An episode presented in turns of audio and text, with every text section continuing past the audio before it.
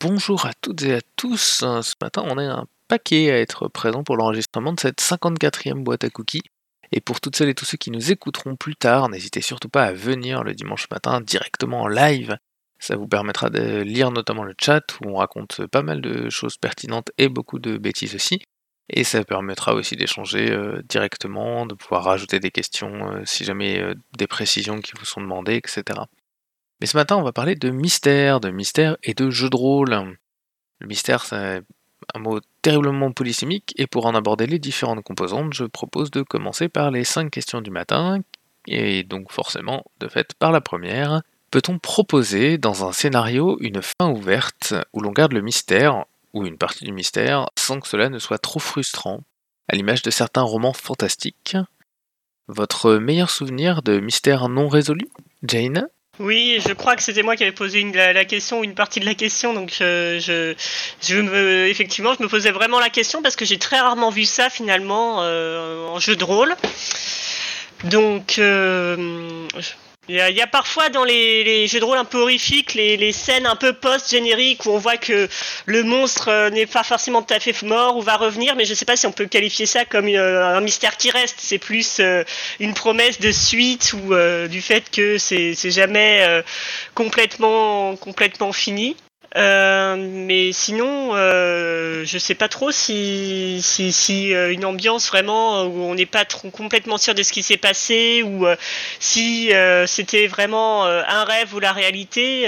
je je vois pas beaucoup de jeux de rôle qui exploitent cet aspect-là, alors que c'est il y a tout un genre avec les romans fantastiques, fantastiques français qui qui, qui l'exploitent ou ou un certain nombre de séries télé qui restent aussi des fois un peu dans dans le flou, euh, des séries d'anthologie qui a la euh, quatrième dimension ou ce genre de choses. Euh, je sais qu'il y, a eu récemment un jeu de rôle, j'avais vu un, actuel play horrifique qui, parlait justement d'une ambiance mystérieuse.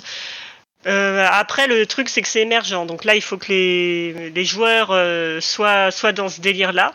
Mais en tout cas, oui, je, pense que euh, ça c'est peut-être possible, mais il faut le faire finalement avec l'accord et la complicité des joueurs, parce que euh, dans le, contrat entre guillemets de, joueurs euh, de joueurs classiques, il y a un peu la résolution du scénario ou au moins l'explication d'une manière d'une manière ou d'une autre, un peu comme dans un roman policier où on brise toutes les règles. Ça, ça peut des fois être énervant si on n'est pas prévenu à l'avance. Voilà pour l'instant mes réflexions sur ce sujet. Merci Jaina. Il y a quelqu'un dans le chat qui nous dit que récemment dans une enquête, ils se sont retrouvés à pas savoir qui avait essayé d'assassiner le PNJ et que c'était pas du tout frustrant, bien au contraire. Ils avaient des pistes mais on n'a pas obtenu de réponse claire et le monde a simplement continué d'avancer. Alors est-ce qu'il y a quelqu'un d'autre qui souhaite ajouter quelque chose à cette question? John? À tous. Euh, première petite réflexion, euh, je vais reprendre le mot de Kanjar dans le chat. La question étant euh, peut-on Eh bien, sa réponse a été c'est pourtant simple. La réponse est oui. Donc, on peut toujours faire ce qu'on souhaite, et puis après, il faut être prêt à en assumer les conséquences en fait. J'en avais discuté il y a quelques semaines avec Mass un petit peu de, ce sujet-là. Euh, et euh, j'ai l'impression, je vais essayer de ne pas déformer ses propos, mais de les traduire comme je les ai compris, euh, que pour lui, si on n'arrive pas à la fin du scénario, si on n'arrive pas à la fin de l'histoire, c'est pas très grave tant qu'on a passé un bon moment, qu'on a fait une bonne partie, qu'il y a eu des échanges entre les personnages, que ça a été fluide et qu'on a été euh, heureux de, du temps qu'on a passé. Euh, le, euh, deuxième point, moi, j'étais pas tout à fait d'accord avec lui parce que je, suis un peu comme comme Jaina. Je pense que c'est sympa que qu'on arrive au bout de, de, notre histoire. Et souvent, bah, quand on a un mystère, la fin de l'histoire, c'est on arrive à résoudre le problème, on arrive à trouver au minimum des, pistes qui nous mènent en direction d'eux. Euh, ça me dérange pas, effectivement, comme elle le disait aussi, que euh, comme dans des romans fantastiques, on ne soit pas certain d'être arrivé à la bonne conclusion. Euh, dans un scénario d'enquête aussi, si on doit résoudre un crime ou quelque chose, ben, on, peut euh, avoir suivi des pistes qui nous mènent vers un suspect, l'avoir arrêté, l'avoir éliminé. Malheureusement, en jeu de rôle, souvent, ça se termine pas par on arrête des gens, mais ça se termine par ils sont morts. C'est un petit peu comme dans l'esprit criminel, euh, où euh, les tueurs en série généralement ne se font pas arrêter mais se font descendre. Je ne sais pas pourquoi il faut à tout prix euh, arriver à, cette conclusion-là, ça doit être un truc républicain. mais on a, à mon avis, besoin d'être arrivé au minimum à un certain stade pour que ce soit pas trop frustrant pour les différents participants. Et aussi pour celui qui a proposé le scénario, qui a proposé l'histoire. Parce que, euh, à mon avis, euh, si on a l'impression de ne pas avoir terminé, euh, notre scénar en tant que MJ, c'est aussi dommage. Ça peut aussi être particulièrement frustrant de se dire, ben, j'avais l'impression d'avoir construit un truc qui était cohérent, de donner l'occasion aux différents aux différents joueurs d'arriver au, bout de, mon énigme, de mon mystère, de, ce qui était important de retrouver. Et ben à la fin, euh, non, ils y sont pas arrivés. Il va leur manquer quelque chose. J'étais convaincu d'avoir fait euh, une super histoire avec un twist en plus qui était trop cool. ben ils ont ils sont pas allés jusque là et ça peut être dommage un petit peu pour tout le monde. Euh, après, arriver sur une, euh, sur une fin qui est ouverte, sur une fin où on n'est pas tout à fait sûr d'avoir euh, d'avoir obtenu le meilleur résultat possible, d'avoir trouvé la solution, ça me paraît aussi très sympa, dans, surtout dans les jeux où il y a des dilemmes moraux. Et je tends le micro à Kanjar. Oui, alors euh, bah, c'est vrai que pour le plaisir du bon mot, euh, une question qui commence par peut-on, pour moi la réponse va presque invariablement être oui, mais euh, c'est vrai que la question est un peu plus complexe que ça, et il y a la deuxième partie, sans que ce ne soit trop frustrant. Et pour le coup, ça la rend, je pense, plus incertaine comme, comme réponse. Euh, je, alors, euh, je pense que ça dépend beaucoup des groupes et euh, à la différence de beaucoup d'autres situations, c'est un peu délicat, je pense, de proposer, d'en discuter en préambule, de, de, fixer un contrat de jeu en se disant à l'avance, bon bah voilà, est-ce que ça convient à tout le monde? Si à la fin on n'a pas résolu le mystère, je pense que ça peut réellement affecter l'expérience de jeu ensuite, puisque on peut imaginer que l'intérêt de, d'être sur une fin ouverte peut aussi résider dans le fait qu'on pensait avoir le fin mot et de jouer sur le sur le, le décalage entre entre l'attente et, et la réalisation. Donc c'est la différence, enfin, le, le, la problématique, c'est cette frustration-là. À quel moment est-ce qu'elle est bonne et à quel moment est-ce qu'elle ne l'est pas Et à ce moment-là, c'est trop frustrant. Euh, donc voilà, j'ai l'impression que ça peut, ça peut beaucoup plus facilement passer lorsqu'on est dans le cadre d'une, d'un scénario, enfin, d'un, en tout cas d'une intrigue émergente. Euh, mais déjà, puisqu'il est question de scénario, est-ce qu'on est vraiment dans ce thème-là? Et puis, je voudrais pas trop déflurer la deuxième question. Et c'est fini pour moi. Merci, Kanja. Virgile? Bonjour. Euh, alors moi je pense déjà qu'il y, a, un truc à voir, c'est euh, il, peut il se peut très bien que les, que les, PJ ne trouvent pas, euh, ne, ne, puissent pas résoudre le mystère pendant la partie, mais rien n'empêche de faire un débrief où on explique derrière. ça peut être deux temps différents. Hein. Il y a le temps de, de, ce qui se passe dans l'histoire, et puis si vraiment il y a des frustrations, on peut tout à fait dévoiler, lever le, le, voile sur sur les coulisses, en discuter après, voir un petit peu ce qui, ce qui ce qu'il aurait fallu faire pour peut-être euh, dénouer le, le, mystère si, si ça, ça, génère de la frustration. Après, on peut rechercher aussi cette expérience de, de, de frustration. Euh, euh ça, ça, peut être euh, quelque chose qui est visé, mais dans ce cas, c'est bien de, de, le dire dès le début. Après, moi, en termes d'expérience de, jeu, euh, j'ai souvenir d'une campagne, je crois que j'en ai déjà parlé, une campagne de Nine Black Agent, euh, où euh, ils ont toute la campagne les a menés finalement à découvrir où se, se cachait le, le boss, un vampire très puissant.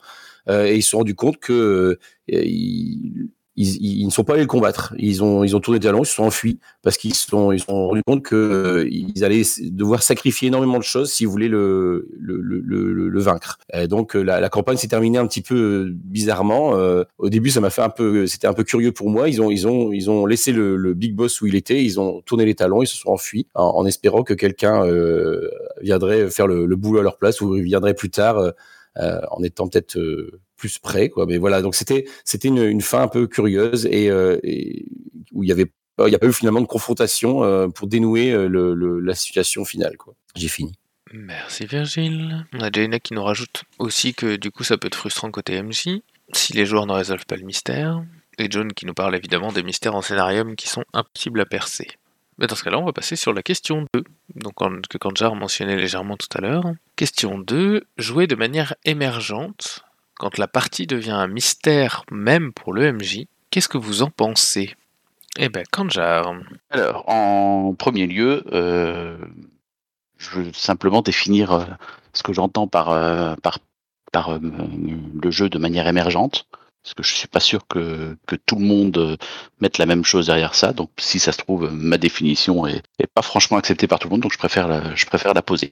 Euh, le jeu de manière émergente, pour moi, c'est quand au départ, on n'a pas forcément de, de, scénario préétabli, on n'a pas les réponses, on n'a même pas forcément encore les questions qu'on va se poser, et euh, tous ensemble, on va s'efforcer d'apporter, d'apporter ces questions, d'apporter ces réponses, et de définir à la fois l'intrigue, le cadre, euh, voir, euh, voir l'univers dans lequel on va jouer.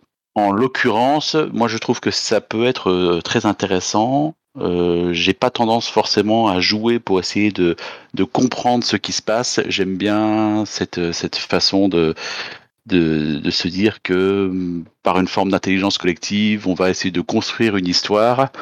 Et, et ce que j'aime particulièrement dans cette approche-là, c'est qu'il y a beaucoup moins de formes de, de jugement de l'intrigue en elle-même. C'est-à-dire que quand un scénario est déjà préécrit, que ce soit par le MJ ou que ce soit par quelque chose du commerce, euh, on peut rapidement arriver à une situation où ah bah oui mais non la, la trigue elle tient pas la route euh, ou alors on va repérer en cours de en cours de partie une sorte de, de, de grosse faille logique euh, qui va mettre le MJ dans une ou la MJ dans une situation très très inconfortable à devoir justifier un, une intrigue bah, qui finalement ne, ne, tient plus que sur une seule patte. Et l'avantage de cette de cette façon de procéder, c'est que tout le monde à table est responsable de la cohérence générale. Donc si à un moment donné il y a une incohérence, bah, ça va être à la charge de tout le monde de tordre la situation pour que ça se pour que ça retombe droit et que ça et que ça tienne la route. Euh, moi c'est donc voilà c'est un système que j'aime beaucoup et il y a notamment une une campagne que j'ai que j'ai fait en sorte de lancer là, il, y a, il quelques temps qui est absolument basée sur le, principe des mystères émergents. C'est une campagne qui est inspirée de qui est inspirée de la série Lost et où on est invité à, poser des mystères, des choses totalement inexpliquées et puis euh, qu'on expliquera peut-être plus tard euh, ou pas. Voilà. Merci Kanja. Pour moi, j'aime beaucoup aussi euh, cet aspect-là, mais c'est pour moi, c'est vraiment deux plaisirs un peu différents. Il y a d'un côté le, plaisir euh, puzzle, euh, challenge, d'essayer de résoudre, résoudre un mystère ou une enquête à partir d'indices en mode un peu roman policier. Et de l'autre, c'est plus une création d'histoire, une esthétique qu'on va créer ensemble. on va voir après si on respecte les codes de tel ou tel genre ou si on les casse c'est aussi super intéressant et super plaisant euh, de créer ce, cette histoire, ces personnages, ces questions ensemble, mais c'est pas c'est pas le même plaisir. Il n'y a pas le plaisir du puzzle où euh, c'est un plaisir où on construit en mode Lego plutôt qu'un plaisir de euh, on tente de, de comprendre ce que quelqu'un d'autre a fait si, si on veut. Donc euh, c'est deux formes de plaisir euh, différentes et euh, j'apprécie les deux suivant les, moments, les jeux, les, équipes. Oui, euh, quand Jar parlait de Lost, euh, alors moi j'ai vu quelques épisodes, j'ai pas pour ma part de Lost, j'ai pas accroché plus que ça, mais c'est vrai que Lost a la, réputation pour le coup d'avoir des mystères euh, très frustrants parce que jamais résolus, ou en tout cas pas vraiment de manière satisfaisante, notamment notamment la fin. Donc, euh, comme quoi, c'est la satisfaction et les, résolutions satisfaisantes, c'est pas facile à obtenir de manière, euh, de manière universelle. En tout cas, je pense que ces deux façons de jouer les- un peu différentes et que les deux ont, leurs intérêts euh, et peuvent être euh, appréciés par les, les mêmes personnes ou pas, suivant les, les goûts de chacun. Et j'ai terminé.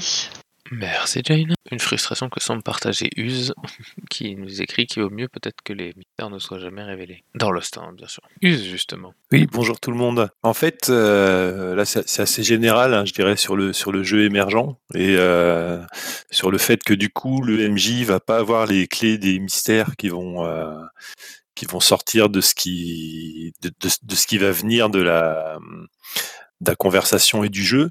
Euh, je trouve que c'est voilà un des, un des intérêts principaux de ce type de jeu, euh, c'est que le MJ lui aussi euh, redevient plus joueur que euh, quand il est dans sa son espèce de position euh, omnisciente et omnipotente euh, dans le jeu traditionnel. Voilà que lui, que lui aussi est dans la même incertitude complète sur où va partir la partie, comment comment ça va se passer. Euh, et donc en, tant que MJ, je trouve ça beaucoup plus intéressant et beaucoup plus ludique. Euh, donc moi, je pense que pour les MJ, c'est une très bonne expérience. Ça permet, euh, ça permet vraiment de venir au jeu de rôle pleinement pour jouer aussi. Et je passe la parole. Et tu la passes à John. Merci Use d'ailleurs. Je vais rajouter juste un petit point. Euh, moi, j'ai déjà fait euh, une campagne où euh, on essaie de résoudre scénario après scénario des mystères qui étaient émergents. Pardon, je me racle la gorge. Et ce qui était une bonne chose à mon avis, c'est que pour finir un scénario, on avait plusieurs séances. Ce qui faisait que, euh, au fur et à mesure de, nos découvertes, de, l'enquête que, menaient nos personnages, on faisait des suppositions, on faisait des propositions, et le meneur de jeu euh, entendait toutes ces propositions et puis euh, puisait au fur et à mesure dans nos idées, dans nos hypothèses pour construire quelque chose. Et l'avantage de, de faire ça sur plusieurs séances, c'est qu'il avait le temps d'y réfléchir, il avait le temps de faire des choix, il avait le temps de construire aussi autour de nos idées pour créer euh, le cadre, créer euh, euh, l'adversaire qui était responsable de, de nos problèmes et d'enrichir tout ça. Plutôt que de le faire vraiment à la volée et de manière euh, du coup un, peu trop improvisée, ce qui peut euh, à terme aussi devenir frustrant parce que quand on n'a pas la moindre idée de, de ce qui va nous être amené, eh ben, c'est pas toujours facile de, de rebondir, de réagir. euh, à la situation. Et c'est un des avantages du jeu de rôle aussi, c'est que ben, le MJ qui connaissait tout, il était face à un groupe, et que dans le groupe, il y en a quand même euh, souvent un dans l'intelligence collective qui euh, va pouvoir rebondir euh, mieux que d'autres. Et quand il y en a un qui dit euh, bah je ne sais pas, il y en a peut-être un deuxième ou un troisième qui eux ont- auront une proposition ludique à faire et faire avancer le jeu et permettre d'avancer. Ben là, le MJ avait le temps de pouvoir euh, construire quelque chose d'émergent, parce qu'il se basait vraiment sur nos propositions, mais en, se donnant le temps d'y arriver. À toi, Tlon. Merci John. Je prends le train en marche et je rebondis sur John. J'espère qu'il aura pas trop mal. Oui, je pense que ce qui est important, c'est qu'en effet, quand on joue de cette manière-là, l'idée c'est d'écouter les joueurs et donc foncièrement de s'entraîner à écouter les joueurs, c'est-à-dire ce qu'ils proposent, mais aussi bien ce qu'ils proposent euh, oralement que euh, regarder les joueurs en communication non verbale, voir euh, les yeux qui pétillent, le sourire qui s'allume, ou au contraire euh, le rejet et le dégoût sur un truc euh, pour dire non, on va pas partir par là. Alors, ça veut pas dire que c'est plus facile ou qu'il y a moins de boulot en fait. Il y a moins de boulot par rapport à un truc préparé totalement à l'avance parce que le boulot se fait en amont et après on déroule euh, en fonction de ce que font les joueurs.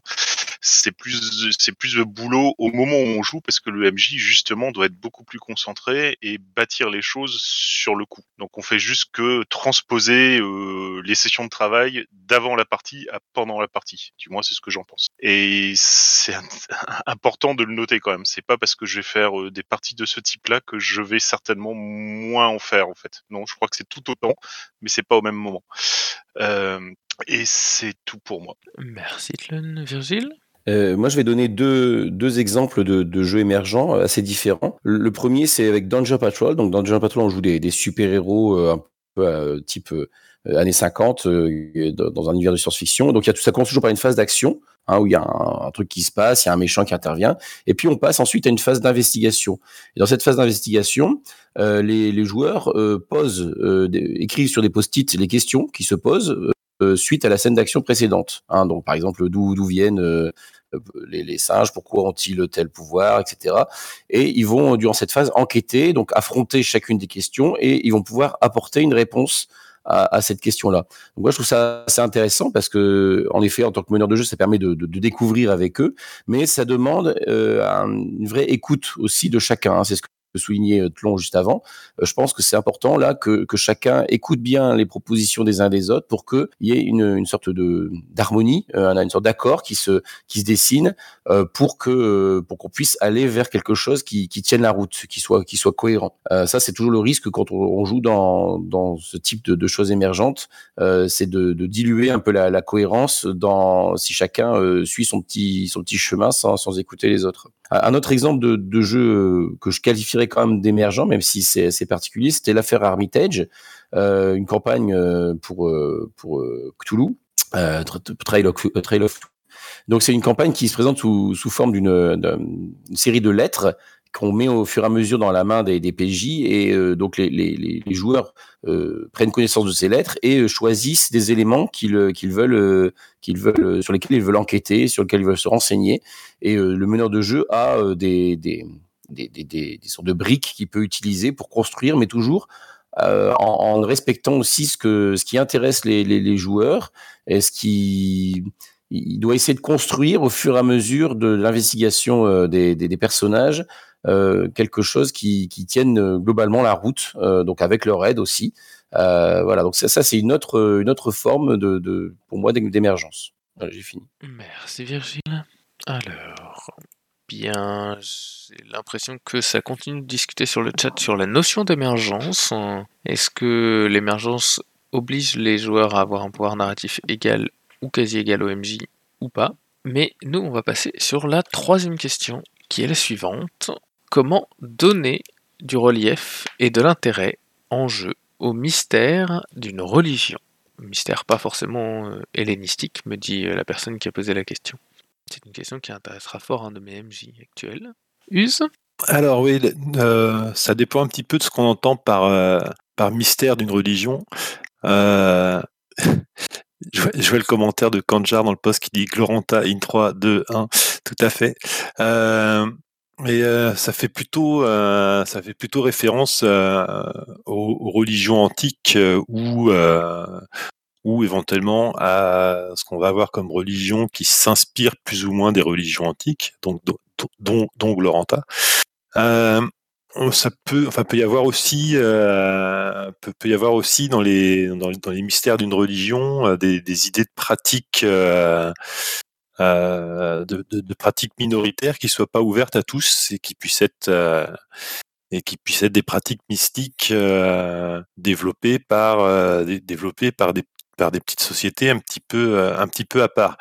Euh, euh, bah, il y a, il y a énormément euh, de manières à mettre de l'intérêt de mettre euh, de l'intérêt en jeu.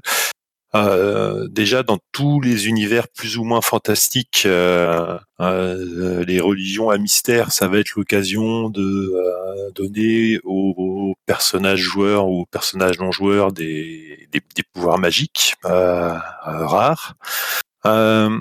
Ça va être aussi l'intérêt, enfin ça, ça va être aussi l'occasion de donner euh, soit aux personnages joueurs, soit aux personnages non joueurs des euh, comment dire des, des, des- perspectives philosophiques euh, un petit peu originales.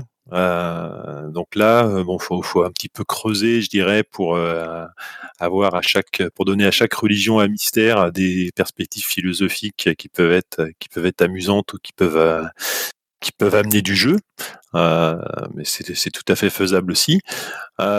Et dans une dernière chose aussi, beaucoup, euh, de, beaucoup de religions à mystère euh, fonctionnent par, euh, par initiation, donc ont un côté un petit peu, peuvent avoir un côté un petit peu secret.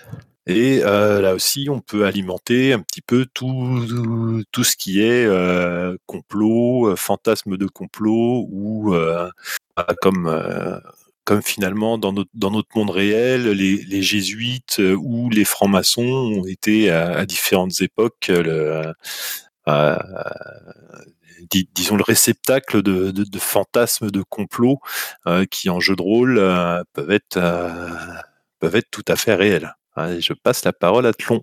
Merci Use. Euh, juste une précision en fait. Si vous voulez un exemple de religion euh, qui marche par mystère et de religion réelle par rapport au christianisme qu'on connaît relativement bien sur, en Europe, je vous conseille de vous documenter sur le mitraïsme, euh, à savoir la religion de Mitra qui est à peu près euh, apparue chez les Romains. Quasiment au même moment que le christianisme, je dirais dans, le siècle qui suivait l'apparition du christianisme, sachant que le christianisme est venu après chez les Romains.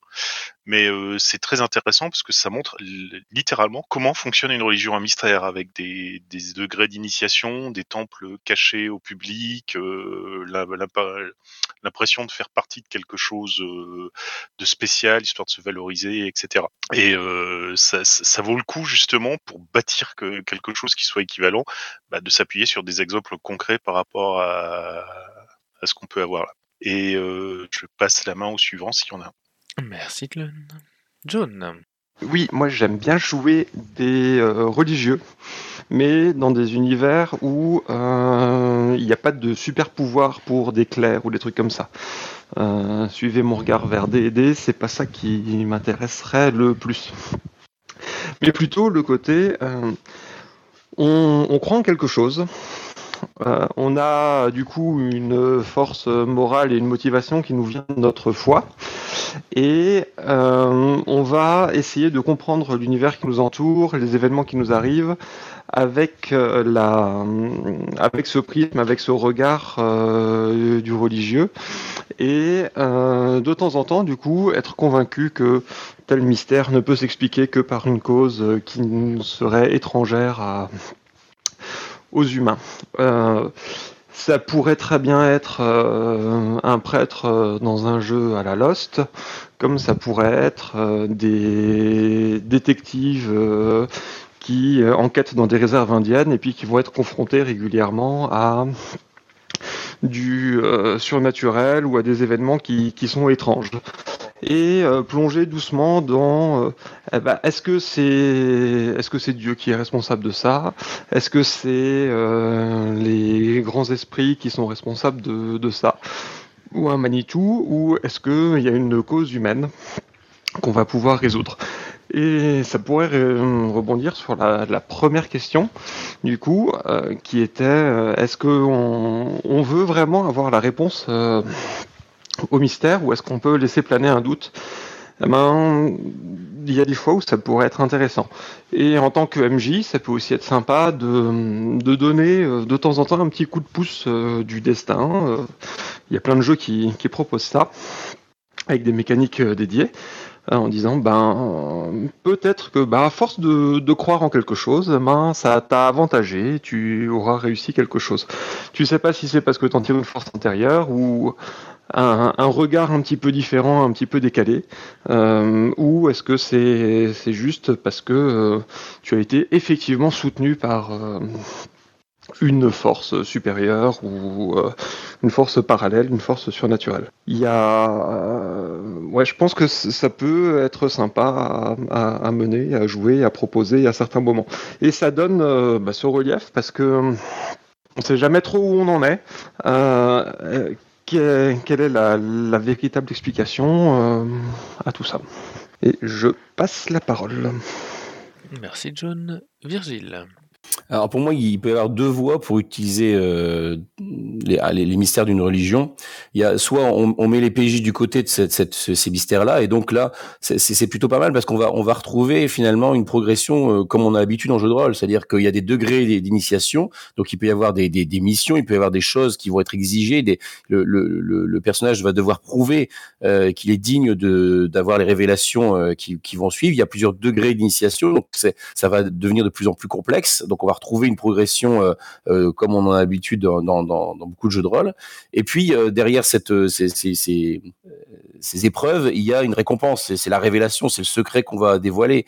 Et peut-être que ce secret qu'on va dévoiler, il va amener à d'autres quêtes. C'est-à-dire que au, début, on peut très bien imaginer qu'on est dans, dans un monde très réaliste où le surnaturel n'existe pas. Et au fur et à mesure de l'initiation, on dévoile, on dévoile le l'existence de puissances occultes euh, qui se précise de plus en plus au fur et à mesure de, de, de, de l'avancée dans, dans, le culte des mystères et jusqu'à être confronté à des à des êtres euh, à des êtres très puissants quoi. Euh, mais on, on, a eu tout le chemin initiatique pour pour acquérir la puissance nécessaire pour pour les affronter. Donc je trouve que ça, ça va assez bien avec avec le type d'histoire qu'on raconte dans, dans beaucoup de jeux de rôle. euh, inversement, euh, les cultes à mystère, c'est des bons, euh, je pense que c'est des bons ennemis aussi, c'est des bons adversaires, parce que justement, il y a aussi cette, cette construction pyramidale. Euh, où on, on progresse hein, de, de, de, la base euh, des premiers degrés jusqu'à ceux qui, qui, qui, tirent les ficelles, qui sont les, les initiés au sommet. Encore une fois, hein, dans, dans Night Black Agent, c'est très euh, euh, mécaniser ça, puisqu'il y a ce qu'on appelle la conspiramide, hein, donc où on construit euh, une sorte de, de, pyramide de la conspiration en partant donc de, de des cellules de la base jusqu'à ceux qui tirent les ficelles. Et donc il faut avancer euh, progressivement, enlever les comme les couches d'un oignon pour euh, pour arriver au, cœur de, de, de, la conspiration. Donc je trouve que ça, donne une dynamique qui qui qui correspond pas mal, je trouve, à, avec à, ce qu'on fait d'habitude en, en, jeu de rôle. Voilà, j'ai fini. Merci Virgile. Alors, Clun nous dit qu'il trouve intéressant la proposition des divinités et des clercs dans Donjons et Dragons. C'est qu'il est quasiment impossible d'avoir une religion monothéiste ou d'y être athée, puisqu'on fréquente des miracles tous les jours et donc, euh, il se pose la question de savoir comment, dans ces conditions, ne pas être convaincu et accepter ce polythéisme. Et Kanjar nous écrivez quelque chose qui, a priori, il va nous dire maintenant. Euh, alors, je disais que tout ça me faisait penser à la, un supplément qui, dont ma lecture remonte un peu. C'était Entre ciel et terre de Pavillon Noir V1. J'ai pas du tout eu l'occasion de mettre la main sur la nouvelle version donc ça fait déjà quelques années. Et ce qui m'avait semblé vraiment très intéressant dans ce, dans ce supplément, donc qui traitait de religion, de pouvoir magique de manière générale, dans un jeu qui se voulait pourtant très très rigoureux sur la question historique. Et ça invitait, le, MJ a toujours laissé l'incertitude sur, euh, sur l'origine des manifestations divines, de, ces, de tous ces pouvoirs un peu occultes, en essayant de faire en sorte que euh, toujours un personnage rationnel puisse être en situation de douter. Euh, puisse toujours dire bah non ça c'est euh, c'est une coïncidence on, on, évite de faire apparaître des, des, colonnes de lumière ou des poissons qui sortent directement hors de l'eau dans la barque. Voilà il faut qu'il y ait toujours la possibilité de, de dire bah non c'est juste un coup de bol.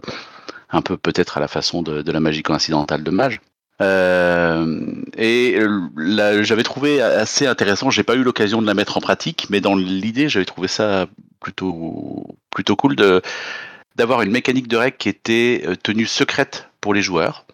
C'était une mécanique qui n'avait absolument rien à voir avec le reste de la mécanique du jeu, qui était complètement différenciée et c'était c'était intentionnel. Un système de cartes et les joueurs ne devaient pas la connaître. Et quand ils essayaient de, de, de faire opérer un miracle, eh ben ils savaient pas trop ce qu'ils faisaient. Parfois ça marchait, parfois ça ne marchait pas. Et, plus le personnage progressait dans dans sa compréhension de la nature, dans la nature des êtres surnaturels, enfin de, la, en tout cas des, dieux qui, qui le vénéraient et de, la, de tout le fonctionnement des miracles, plus il pouvait avoir des, la connaissance un peu fine de la façon dont ce système de règles fonctionnait. Et, et toutes les étapes étaient prévues dans, dans le livre. J'avais trouvé ça ouais, plutôt, plutôt original comme façon de faire et qui, qui permettait de, de, garder une sorte de balance entre le, entre le, le, le, côté, le côté religieux miraculeux de, de tous ces pouvoirs surnaturels et, et en même temps bah, la nécessité de codifier ça dans, dans le cadre d'un jeu. Et c'est bon pour moi. Merci Kanjar. John? Mais Je vais revenir sur un truc que disait Virgile. Euh, J'y avais pensé, puis ça avait fui mon cerveau quand euh, j'ai pris la parole tout à l'heure. C'était euh, aussi l'idée que ben, une religion, c'est euh, souvent un culte, et c'est un groupe de personnes qui s'organisent pour euh, avoir du pouvoir. Des, des, religieux, des prêtres, ils, veulent avoir une place dans la société et une place qui, qui leur donne certaines faveurs, certaines possibilités que le commun des mortels n'aurait pas.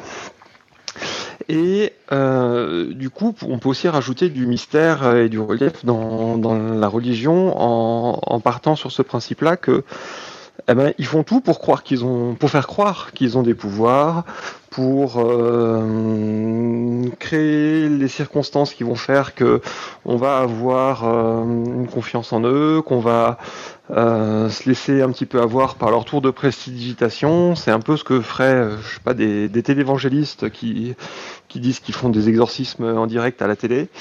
et et puis, euh, du coup, euh, aller euh, mettre un gros coup de pied dans, dans ces euh, grands groupes constitués qui sont euh, presque des conspirations à l'échelle locale ou à l'échelle mondiale, effectivement, comme le disait aussi Virgile. Ben ça, ça apporte aussi plein de d'idées, de possibilités de jeu.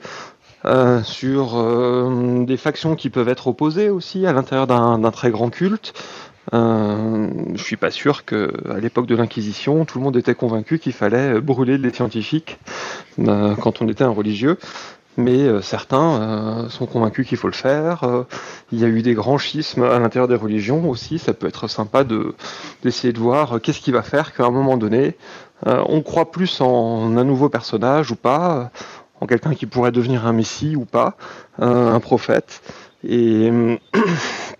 Et amener tout ça en, jeu avec du bah, peut-être qu'on peut y croire, et d'ailleurs il y a des gens qui vont le suivre, et d'autres qui vont se dire non mais celui-là c'est un charlatan, et on va essayer de se mettre en retrait.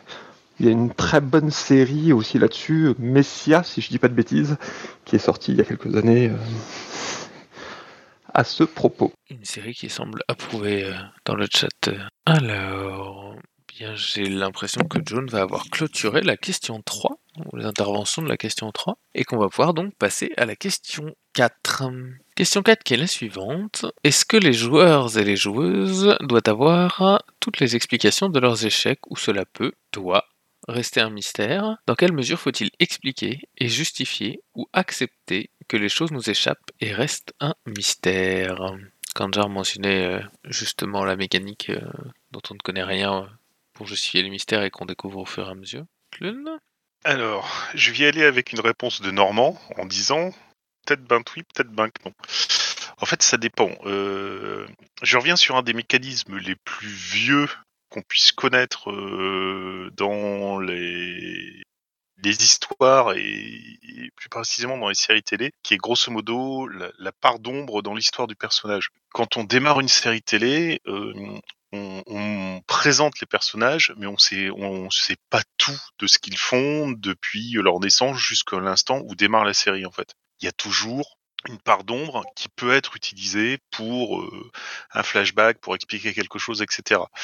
Euh, on peut faire exactement la même chose sur l'échec d'un personnage d'une joueuse qui est ben euh, tu t'es planté là mais pour l'instant tu n'auras pas d'explication. Alors le peut peut-être ben oui peut-être ben non c'est justement comment on, on, gère ça avec euh, la joueuse. Ben, la question c'est il faut être à l'écoute. Soit on en a parlé euh, hors session en disant si jamais il puisse t'arriver ce genre de choses, est-ce que tu accepterais que ça soit réutilisable plus tard mais que tu pas les informations? Forcément, si elle dit oui, bah voilà, c'est banco et ça rajoute quelque chose du fleuve dans l'histoire ou dans l'arc narratif qui va être en cours, etc soit euh, on connaît la joueuse et on sait que non, il faut absolument qu'elle ait des explications sur le pourquoi du comment et donc on va pas lui proposer ce genre de choses. Ou alors elle répond carrément non, moi je préfère avoir ce genre de choses. Donc pour moi c'est quelque chose qui se bâtit un peu avant et avec lequel après on peut jouer. Mais euh, c'est pas quelque chose à imposer euh, à un joueur ou une joueuse parce que c'est le genre de truc qui peut très vite aller à de la frustration. Et je passe la, la parole à la personne suivante, pardon. Merci, Clun. Use. Un petit truc que je comprends pas tout à fait dans les questions, euh, mais j'ai j'ai comblé j'ai comblé les trous. Euh, c'est qu'est-ce que c'est qu'un qu'est-ce que c'est qu'un échec?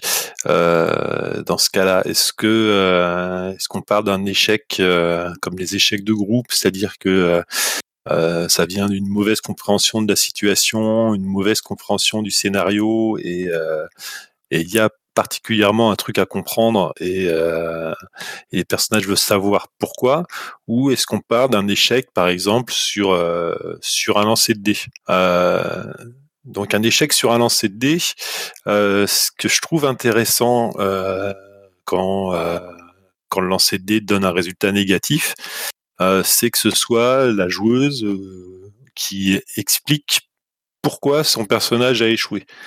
Euh, C'est-à-dire que plutôt que, euh, de manière générale, hein, j'aime bien, que les joueuses décrivent, euh, puissent décrire le résultat de leur action et puissent aussi expliquer pourquoi leur personnage se plante. Euh, ça évite, euh, même dans les cas d'échecs critiques, ça, peut éviter le truc hyper frustrant du, du meneur qui, qui va fi- finalement ridiculiser votre personnage ou qui va lui faire faire un truc complètement idiot et qui et qui correspond pas à ce que euh, à ce que vous avez envie de développer comme histoire.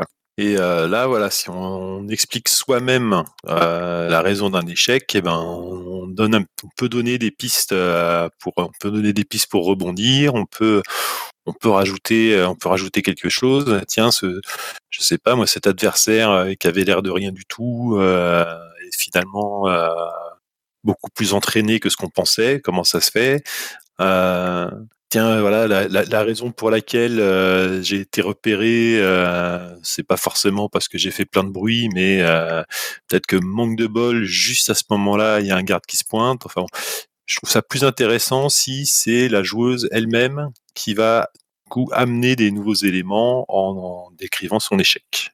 Donc du coup, ça reste pas un mystère pour moi, mais ça reste plutôt un petit, euh, une, euh, un outil dans les mains de la joueuse pour pouvoir faire continuer à avancer l'histoire. Merci Skanja. Oui, alors euh, moi je vais faire une, une petite pause, euh, une petite pause mélomane. Euh, forcément, le terme m'a fait penser à ça. Euh, je voudrais citer Stupéflip. Ils n'ont pas compris qu'il faut garder qu'un tout petit peu de mystère, exactement comme le mystère au chocolat. Et euh, pour moi, il y a deux choses importantes à... là-dedans. C'est euh, d'abord, il faut garder un petit peu de mystère. Donc, euh, est-ce qu'on doit avoir toutes les explications? Bah, Déjà, il y a beaucoup d'absolus. euh, doit, toutes. Instinctivement, je réponds non. Mais euh, effectivement, il n'y a pas forcément d'obligation à toujours tout expliquer. Et, parfois, avoir des petites incertitudes, c'est, bah, ça stimule l'imagination. Mais ce qui est important, c'est qu'il faut garder qu'un tout petit peu de mystère. C'est-à-dire que il faut pas non plus que tout soit trop flou. En tout cas, c'est, ça peut être facilement ennuyeux quand tout est, quand tout est trop flou. On a l'impression de pas comprendre du tout ce qui s'est passé, d'être largué. Et, je pense que dans un grand nombre de cas, bah, on peut, on peut donner des explications. Et bah, le fait qu'il n'en reste qu'un petit peu, c'est, ça qui va le rendre d'autant plus mystérieux. Voilà, j'ai fini. Merci Kanjar. Alors, eh bien, j'ai l'impression qu'on va passer à la question 5 dans ce cas-là. 5, dernière de ce matin, avant le temps libre en tout cas. Quels sont les jeux de rôle ou types de jeux de rôle qui, à votre goût, mettent le mieux à profit le mystère?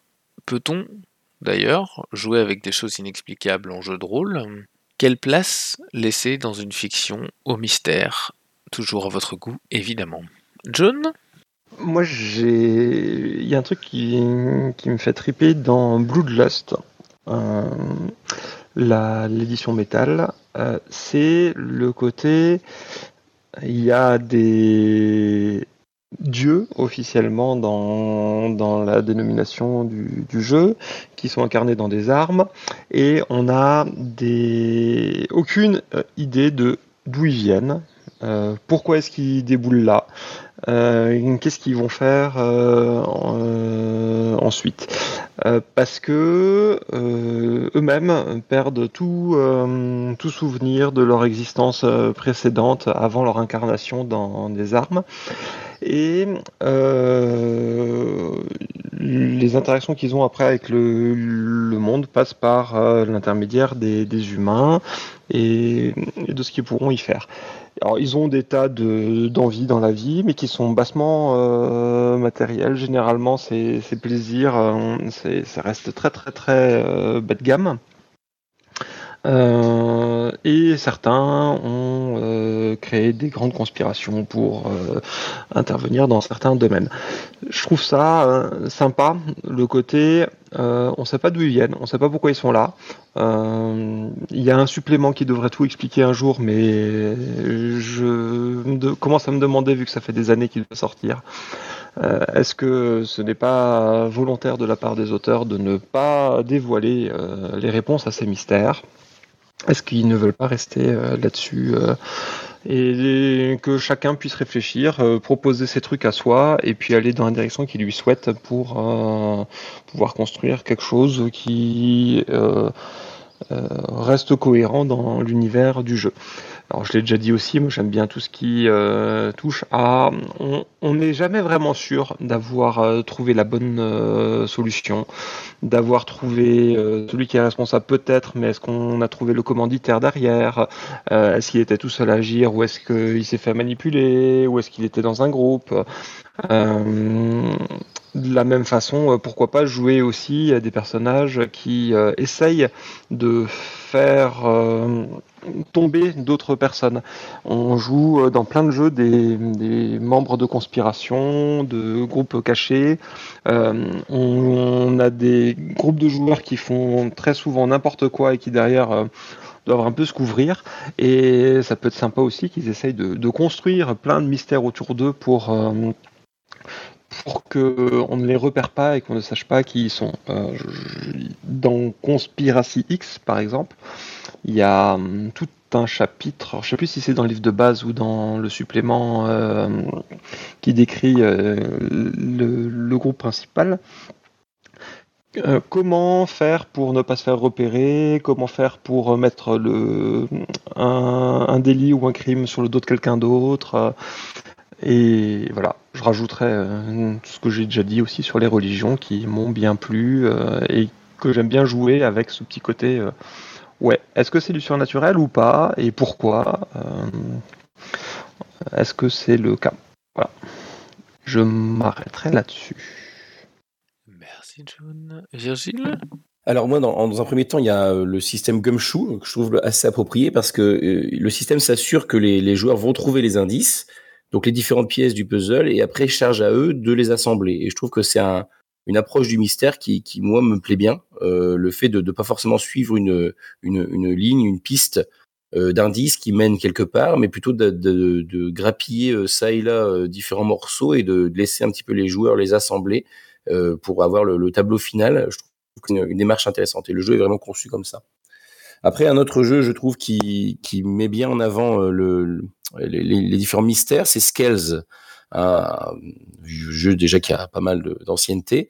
Euh, mais il y avait, euh, à plusieurs niveaux, il y avait des mystères. C'est-à-dire, il y avait un, mystère qui, qui traversait euh, tout l'univers. C'est-à-dire, il y, a, il, y a, il y avait une sorte de disparition, un meurtre euh, euh, qui, qui traverse tous les scénarios et dont on a eu que l'explication que, que très très tardivement. Et puis chaque chaque scénario euh, permettait de lever le voile sur certains mystères, sur certaines conspirations euh, menées par les, les différents dragons euh, qui sont au cœur de, de, de l'histoire. Et puis il y avait aussi un mystère au niveau du développement des personnages où euh, les, les, les capacités de, de, de chaque personnage se dévoilaient petit à petit en fonction de la, la façon de jouer le personnage. Euh, ça a amené, euh, ça l'a amené vers vers la découverte de sa propre nature. Euh, donc voilà, il y, avait plus, plusieurs angles euh, qui permettaient de donner une touche un peu mystérieuse à, dans, dans ce jeu. Voilà, j'ai fini. Merci Virgile. Jaina? Étant donné que le mot mystère est polysémique, il peut y avoir plusieurs jeux de rôle qui vont euh, exploiter différents sens finalement de, ce mot mystère. Donc euh, entre eux, bien sûr, il y a les traditionnels jeux d'enquête euh, euh, qui peuvent être intéressants si on, aime le, côté puzzle et, souvent, en tout cas dans, les, les quelques grosses campagnes que j'ai faites, et souvent il y a un côté aussi un peu player skills. Donc ça, ça, ça dépend évidemment des goûts, mais ça peut être une manière intéressante d'exploiter le mystère. On a parlé euh, déjà dans le podcast des, du, du côté mystère émergent, où on, on s'amuse à créer tous ensemble finalement le mystère et, et ses réponses, euh, à savourer fina- les idées des autres et à voir comment euh, la, la construction euh, tient euh, en s'y mettant à plusieurs. Euh, alors j'ai pas joué, mais je sais qu'il y a Brindlewood Bay par exemple euh, qui, qui qui exploite euh, un petit peu ça, euh, qui, qui va pouvoir comme ça. Avait j'avais j'avais fait de, deux one shot d'un autre jeu où on joue aussi des vieilles dames, mais là avec des super pouvoirs au Batman Panic où c'est pareil, les plusieurs questions du début vont permettre de d'être liées au mystère final. Donc il y a aussi le côté mystère émergent. Euh, il y a aussi, euh, quelqu'un mentionné dans le chat des Genesis tout à l'heure. Dans les grands classiques euh, des années 90-2000, il y avait les fameux jeux à secret. Euh, qui peuvent être pour moi à double tranchant, c'est-à-dire qu'il y a, il y a un univers riche avec des tas de, de choses à découvrir pour les joueurs, euh, des situations euh, qui, qui, vont leur permettre vraiment de bouleverser l'univers si c'est bien fait. Mais en même temps, si les livres n'arrivent jamais, avec les fameux secrets n'arrivent jamais, ou si ensuite, une fois qu'on a joué la campagne, on peut finalement plus vraiment jouer dans l'univers, ça peut être frustrant pour pour les joueurs au final. Et c'est un peu aussi, si c'est mal fait, ça peut aussi donner l'impression qu'il y a un univers avec des tas de secrets, des tas de PNJ hyper puissants et euh, dont les, les, PJ ne sont que euh, pendant longtemps souvent que les pions sans, sans vraiment avoir de, de prise euh, de prise dessous, dessus. Donc jeu à secret, voilà, il faut vraiment réussir à gérer cet aspect-là et faire que les, les PJ évitent, puissent vite découvrir régulièrement des choses et avoir avoir une prise dessus. Euh, Qu'est-ce que je voulais dire d'autre? Euh, Alors, jouer avec des choses inexplicables en JDR, ça rejoint un petit peu la, première question du podcast. Euh, où, finalement la, réponse un peu c'était euh, on, peut mais à, petite dose et, il faut voir si ça si ça plaît au, groupe mais pour moi le, mystère fait en tout cas euh, vraiment partie, euh, euh, c'est un des ingrédients assez classiques qu'on utilise en jeu de rôle dans ses différents sens et il, va, il va souvent apparaître dans une campagne. Voilà, c'est tout pour moi. Merci Jane. Alors, je crois que Tlun nous citait euh, Unknown Armies, un nom pas évident à citer comme ça, et posait la question d'Eleusis que je ne connais pas du tout. Eh bien, j'ai l'impression qu'on pourra pouvoir terminer là maintenant. Alors, on m'avait posé une petite question, euh, je, vais me permettre de faire une de brève digression. On m'a posé une petite question sur la façon de sélectionner les questions de la boîte à cookies parmi toutes celles qui sont posées. Eh bien, je tiens à vous dire que ce n'est pas la volonté qui manque, mais bien la capacité. Je suis en incapable capacité de vous, de vous expliquer le raisonnement qui mène à choisir les questions de la boîte à cookies. Et donc, du coup, eh bien, somme toute, cela restera un mystère. Et je la proposition de Kanjar qui demandait si c'était le temps de faire de la pub pour Perdu. Eh bien, le jeu de rôle dont il a parlé tout à l'heure, et si vous souhaitez le rejoindre, c'est euh, une campagne sans MJ totalement ouverte où tout le monde est le bienvenu pour écouter, participer ponctuellement ou régulièrement et donc du coup voilà, c'est sur le bocal, l'endroit où on enregistre la boîte à cookies actuellement, et vous pourrez nous retrouver d'ailleurs très régulièrement. Et donc voilà, donc si un jour vous êtes tenté par cette campagne, si le pitch vous a tenté quand il l'a expliqué tout à l'heure, eh bien n'hésitez pas à venir nous rejoindre sur le bocal. voilà, eh bien je pense qu'on va tranquillement terminer la boîte à cookies ici. Et puis ben, je vais vous souhaiter à toutes et à tous une très bonne semaine. Comme d'habitude, merci à toutes celles et à tous ceux qui sont venus participer ce matin, que ce soit par écrit ou par oral. Merci à toutes et à tous ceux qui ont posé des questions, qui se sont sentis inspirés par le thème, là aussi, que ce soit par écrit ou par oral. Et puis eh ben, je vais vous souhaiter encore une fois une très bonne semaine à toutes et à tous. Et puis ben, à la semaine prochaine.